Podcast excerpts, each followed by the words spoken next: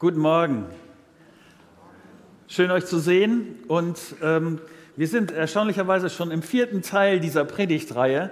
Ähm, und es geht immer noch um diese gleiche Geschichte, die Jesus erzählt, ähm, die Jesus erfunden hat. Und ähm, glaube ich, einer der, der Geschichten, die am besten zeigen, wie Gott ist. Das war seine Absicht. Das war die Absicht von Jesus mit dieser Geschichte. Und ich will euch heute mit reinnehmen in diese Tatsache, dass Gott uns liebt und was das für Auswirkungen hat. Ich will euch nicht nur hier in Walle Hallo sagen, sondern ich will auch äh, euch in der, Fahrwalle, äh, in der Fahr sagen, dass es schön ist, wenn ihr hier uns in Walle dazu guckt ähm, oder irgendwo anders. Ich sehe das auch ab und zu an den Zahlen, ähm, dass Leute das live mitgucken oder nachher auch versetzt durch die unterschiedlichen Möglichkeiten, die das Internet bietet.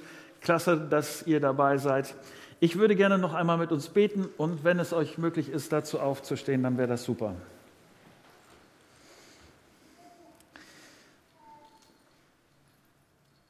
Vater, es geht überhaupt nicht um meine Worte.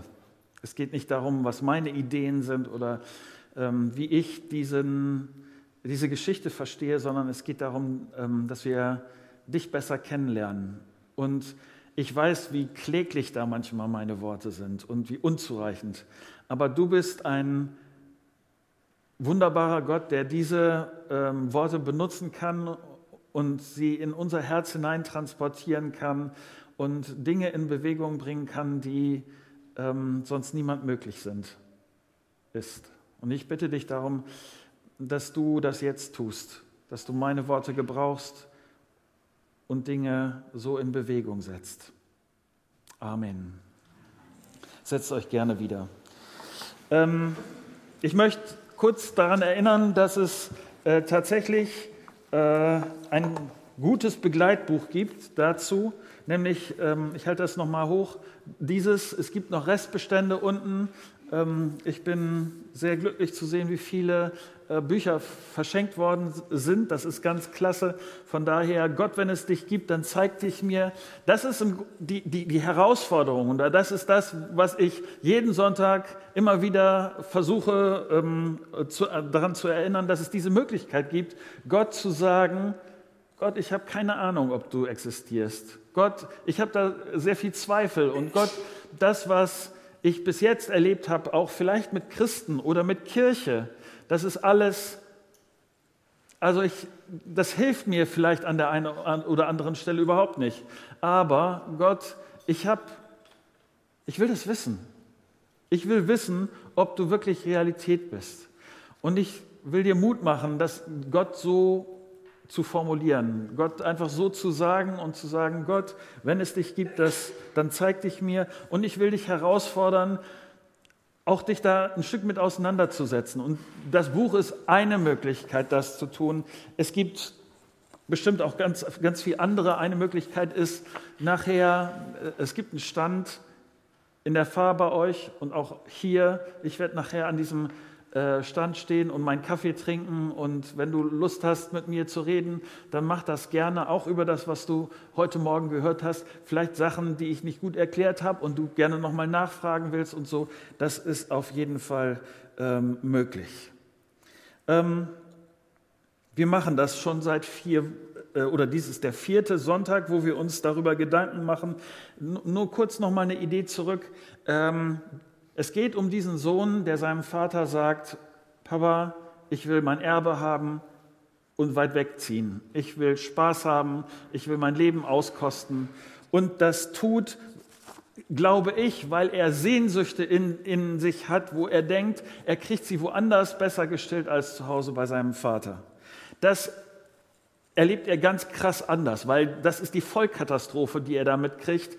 Er landet am Schluss der Dinge bei den Schweinen. Er würde sich gerne von dem ernähren, da was die Schweine haben, darf er nicht. Und dann sieht er ein, ja, das, das Experiment, was ich hier gemacht habe, das ist gescheitert. Das war für nichts. Und ich will, will wieder zurückgehen zu meinem Vater und das, das kann ich ja jetzt schlecht als, wieder als Sohn. Ich will das als Angestellter meines Vaters versuchen. Und dann beschreibt Jesus das so. Lukas 15 Abvers 20. So machte er sich auf den Weg zu seinem Vater. Dieser sah ihn schon vom Weiten kommen. Voller Mitleid lief er ihm entgegen, fiel ihm um den Hals und küsste ihn.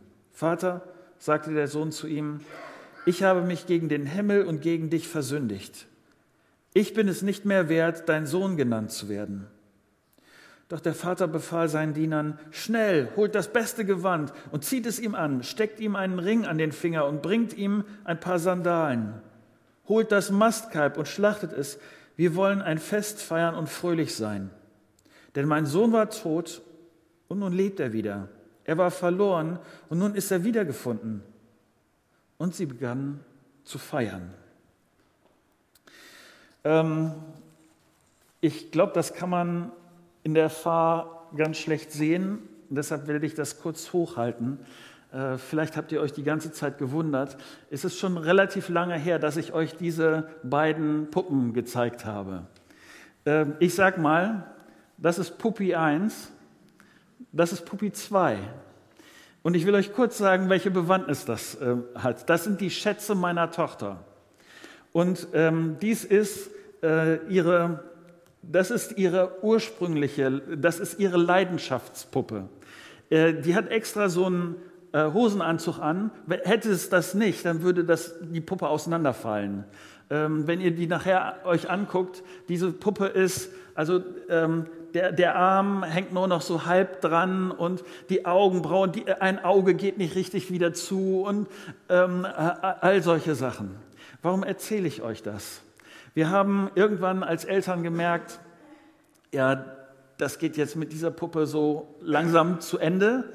Äh, das ist nicht mehr wirklich sinnvoll und äh, wir haben einiges geflickt und so weiter, aber irgendwann ist das Flicken vorbei und dann klappt das nicht mehr.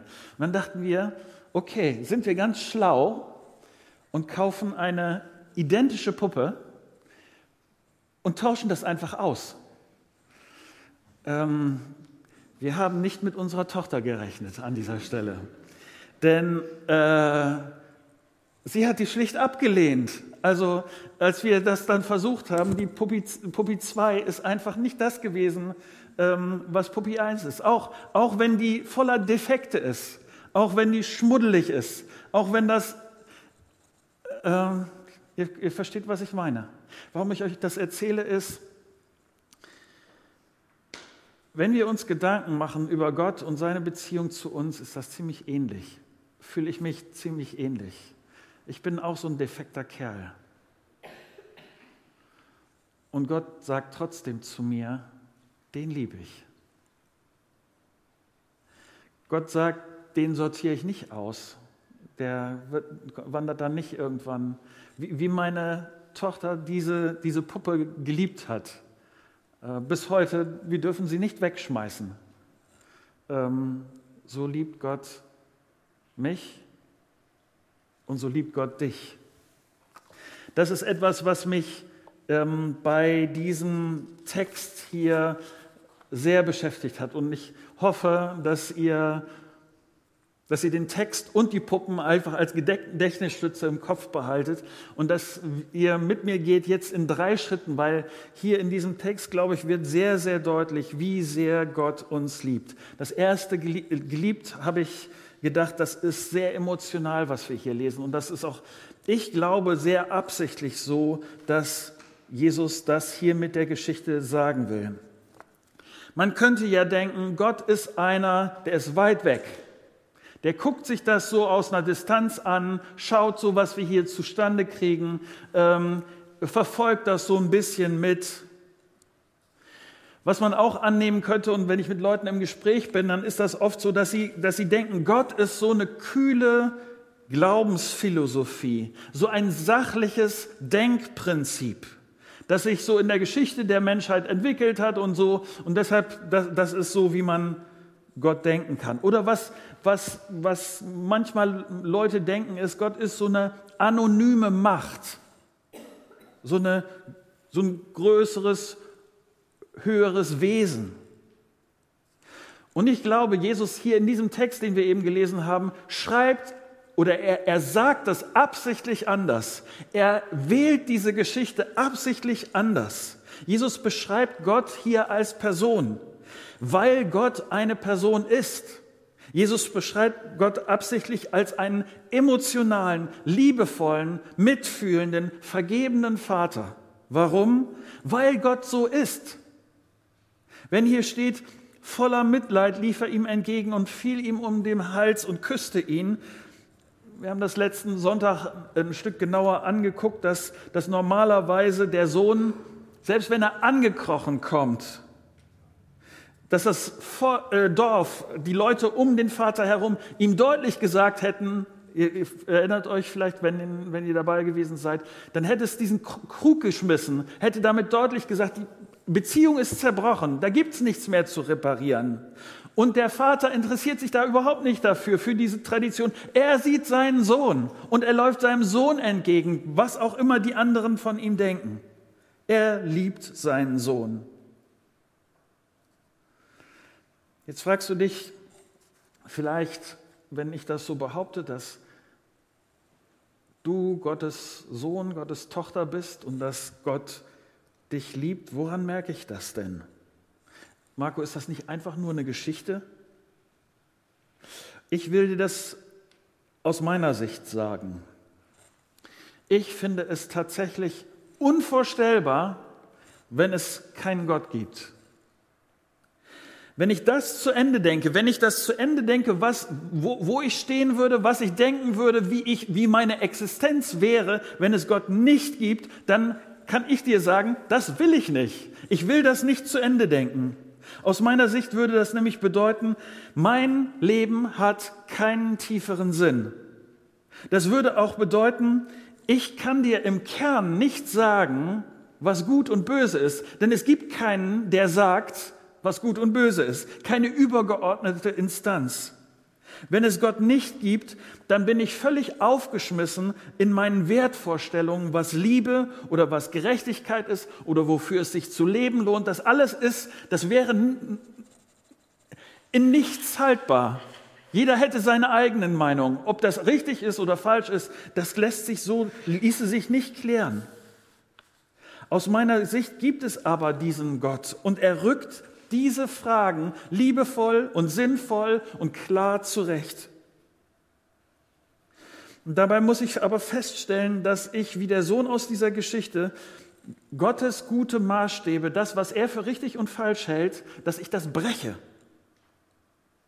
Ich brauche diese Maßstäbe, aber ich erfülle sie nicht. Deshalb brauche ich ganz genauso, brauche ich die Vergebung Gottes, wie der Sohn in dieser Geschichte das braucht. Und ich bin begeistert von dieser Situation in dieser Geschichte. Denn der, denn der Vater, und das ist so erstaunlich, und das ist alles andere, als ich das normalerweise in meinem Erfahrungshorizont erlebe. Der Vater nimmt seinen Sohn in, in, in den Arm und er fängt keine Diskussion an. Er fängt nicht an, ihm irgendwelche Vorwürfe zu machen. Es kommt keine Bemerkung so in der Art, musste das jetzt sein?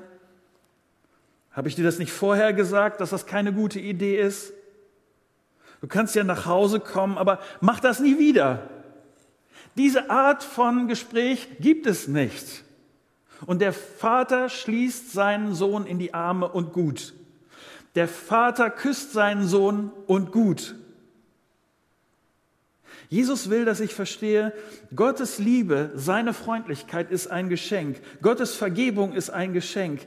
Christliche Religion ist deshalb keine Religion in dem Sinne. Denn Religion bedeutet immer, ich muss was leisten, ich muss was tun, ich muss ein Stück, sagen wir, fromme Übung machen, ein paar Mal am Tag beten, Bibel lesen, ich muss bei irgendwelchen Veranstaltungen dabei sein, ich muss meditieren, ich muss für irgendwas spenden, ich muss etwas tun. Aber das, was Jesus durch diese Geschichte sagt, genau das muss ich nicht.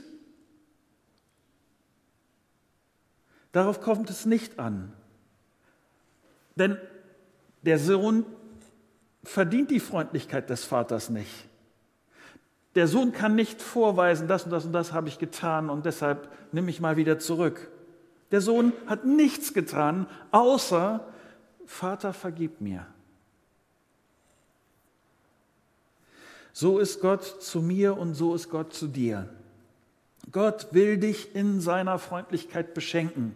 Gott will dir gnädig sein, nicht weil ich das verdiene, aber weil Gott so gut ist zu mir, Gott so gut ist zu dir. Und deshalb, die Liebe Gottes zu dir ist nicht abhängig davon, was du tust oder was du nicht tust, sondern Gott selber tut alles, er bereitet alles vor, er läuft dir entgegen, damit du nach Hause kommen kannst. Gott liebt dich mit dem tiefsten, was Liebe bedeuten kann. Und darum geht es im nächsten Schritt. Denn Gott liebt dich ganz. Hier nochmal der Vers 22. Doch der Vater befahl seinen Dienern, schnell holt das beste Gewand und zieht es ihm an, steckt ihm einen Ring an den Finger und bringt ihm ein paar Sandalen, holt das Mastkalb und schlachtet es. Wir wollen ein Fest feiern und fröhlich sein. Mir ist das nochmal wichtig an dieser Stelle, dass du das aus der Sicht der Zuhörer verstehst. Die Zuhörer sind Menschen, die ihre Geschichte, die Geschichte Israels sehr gut kennen. Nach Hause kommen ist für die Geschichte Israels ein großes Thema. Sehr lange, sehr viel Zeit hat das Volk Israel nicht zu Hause verbracht. Und auch jetzt, wo die, wo die Römer das Land besetzt haben, fühlt sich das nicht so wie zu Hause an. Die Leute, die Jesus zuhören, sie sehnen sich danach, endlich wirklich zu Hause anzukommen. Da, wo Gott das Zuhause bestimmt, wo Gott der Vater ist und das Ganze drumherum prägt.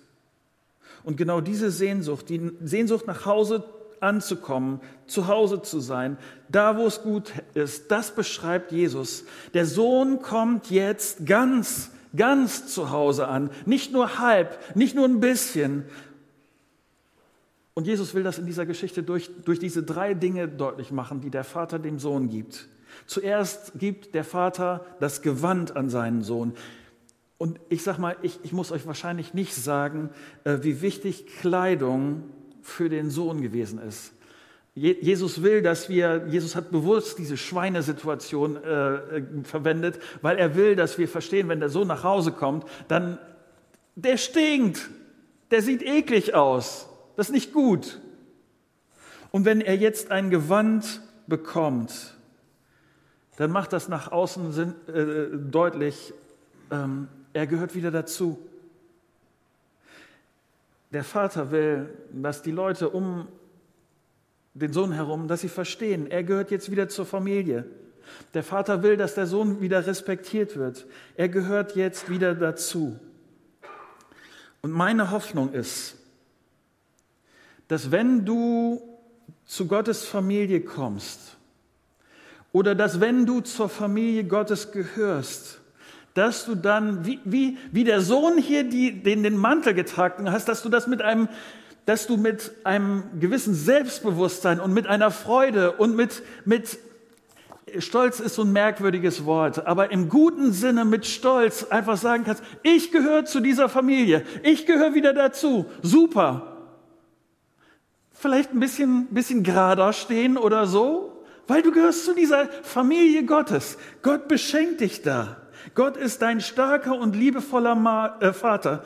Und das ist, du, mit, mit, mit dieser Freude und mit diesem guten Grund kannst du dieses Gewand tragen.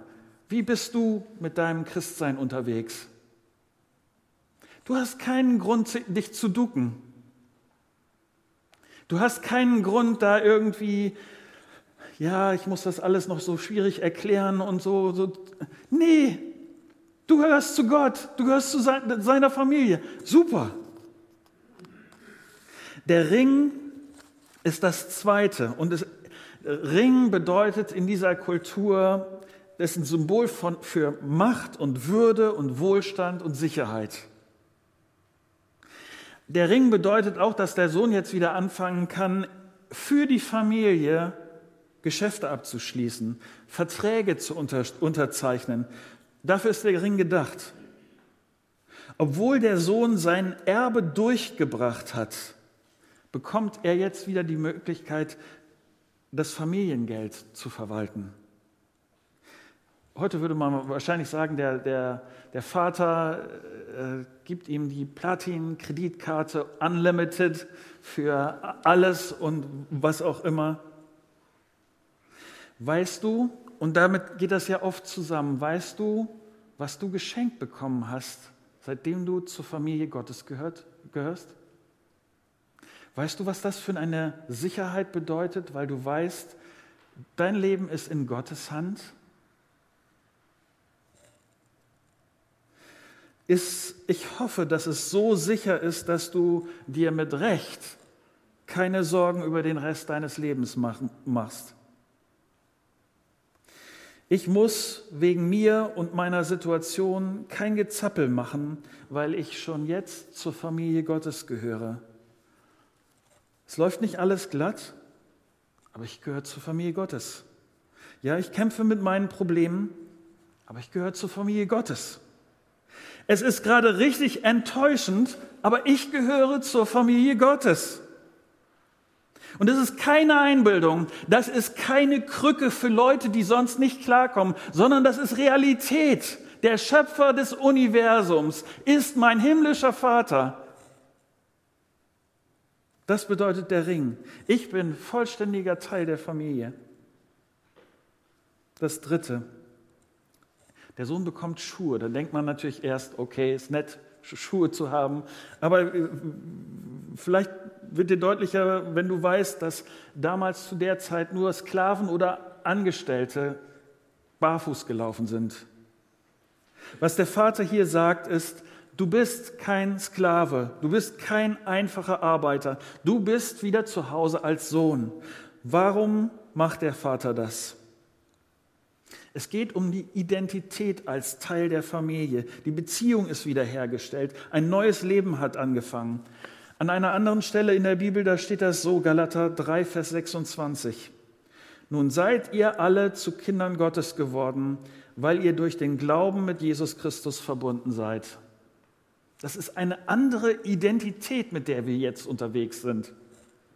Das, was vorher war, nicht Kind Gottes zu sein, ist zu Ende. Ein neues Leben hat angefangen. Das hört sich in 2. Korinther 5, Vers 17 so an. Gehört also jemand zu Christus, dann ist er ein neuer Mensch. Was vorher war, ist vergangen. Und ich sage dir, das macht einen Unterschied, ob ich morgens als Kind Gottes mein Bein aus meinem Bett raus, rausstrecke, äh, ob ich morgens äh, als Kind Gottes aufstehe oder nicht. Ich bin jemand anders, weil ich als Kind Gottes aufstehe. Ich sehe mich anders, weil ich Kind Gottes bin. Ich gehe anders mit meiner Zeit um. Ich gehe anders mit dem um, was ich lernen muss. Ich gehe anders mit meinen Beziehungen um. Ich gestalte sie anders. Alles in meinem Leben wird geprägt davon, dass ich Kind Gottes bin, weil ich zur Familie Gottes gehöre. Und ich sage das dir, wenn du überlegst, ob du dich dafür entscheidest, Jesus zu vertrauen. Und ich sage das dir, wenn du schon länger mit Jesus unterwegs bist. Ich hoffe so sehr, dass dein Leben durchzogen ist von diesem Bewusstsein, dass du zur Familie Gottes gehörst und dass dein Leben dadurch anders ist. Das Dritte, lebendig. In Vers 24 steht so, denn mein Sohn war tot und nun lebt er wieder. Er war verloren und nun ist er wiedergefunden. Und sie begannen zu feiern. Das ist die Perspektive Gottes. Jesus zeigt durch diese Geschichte und zeigt durch diesen, diese Sicht des Vaters auf seinen Sohn, zeigt, wie meine und deine Situation ist. Und das beschreibt Jesus ziemlich krass. Und vielleicht ist das anstößig, was er hier sagt, wenn man das durchdenkt. Vielleicht sogar ärgerlich. Denn mich und dich beschreibt Jesus als verlorenen Sohn, als verlorene Tochter. Gott, den Vater, er sieht dich und mich als, dann wenn wir weit weg sind von ihm, wenn wir es ohne Gott versuchen, sieht er als verloren. Jeder, der nicht Kind Gottes ist, versteht Gott, der Vater, als wie tot. Mein Herz schlägt, aber mein Herz schlägt nicht für den Vater. Ich existiere, aber ich lebe nicht für Gott. Ich bin wie tot. Aber weil das jetzt anders ist oder weil das jetzt anders werden kann, weil ich nicht mehr, dann nicht mehr wie tot bin, nicht mehr verloren, das ist der Grund zu feiern. Ich will kurz meine Nase putzen und dann sage ich euch, was zu feiern gibt.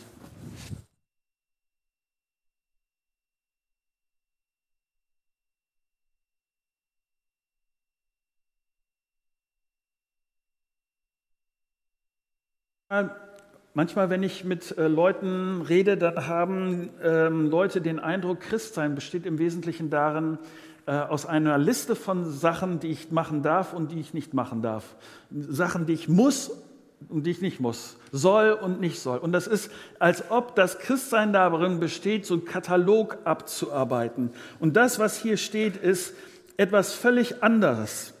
Ich glaube, dass zu Recht am Schluss dieser Geschichte steht, dass wir angefangen haben zu feiern, dass wir Grund haben, fröhlich unterwegs zu sein.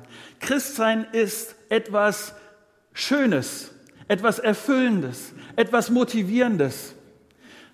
Und ich sage es mal ein bisschen krass, wenn das, das Leben kann manchmal anstrengend sein und gemein und äh, verletzend.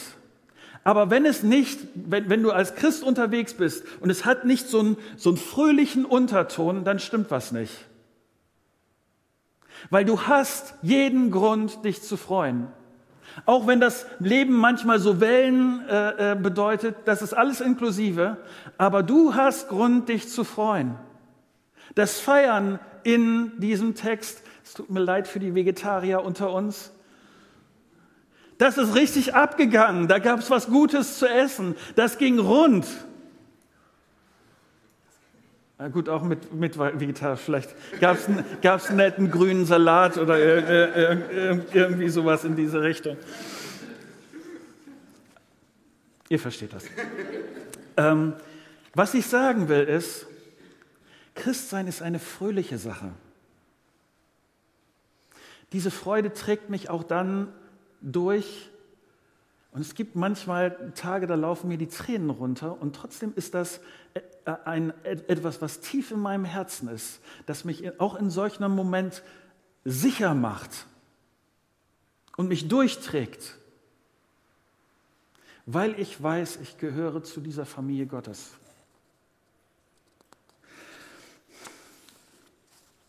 Meine Bitte für heute Morgen ist, wenn du merkst, an der einen oder anderen Stelle hat Gott was angetippt, wenn du mit Jesus unterwegs bist und an der einen oder anderen Stelle hat Gott was angetippt und du merkst hier, da sollte ich irgendwie eine Korrektur vornehmen oder da ist etwas, was mir wichtig ist und das will ich umsetzen. Ich hoffe sehr, dass du diesen Morgen nicht einfach vorbeigehen lässt, sondern dass du eine Entscheidung triffst.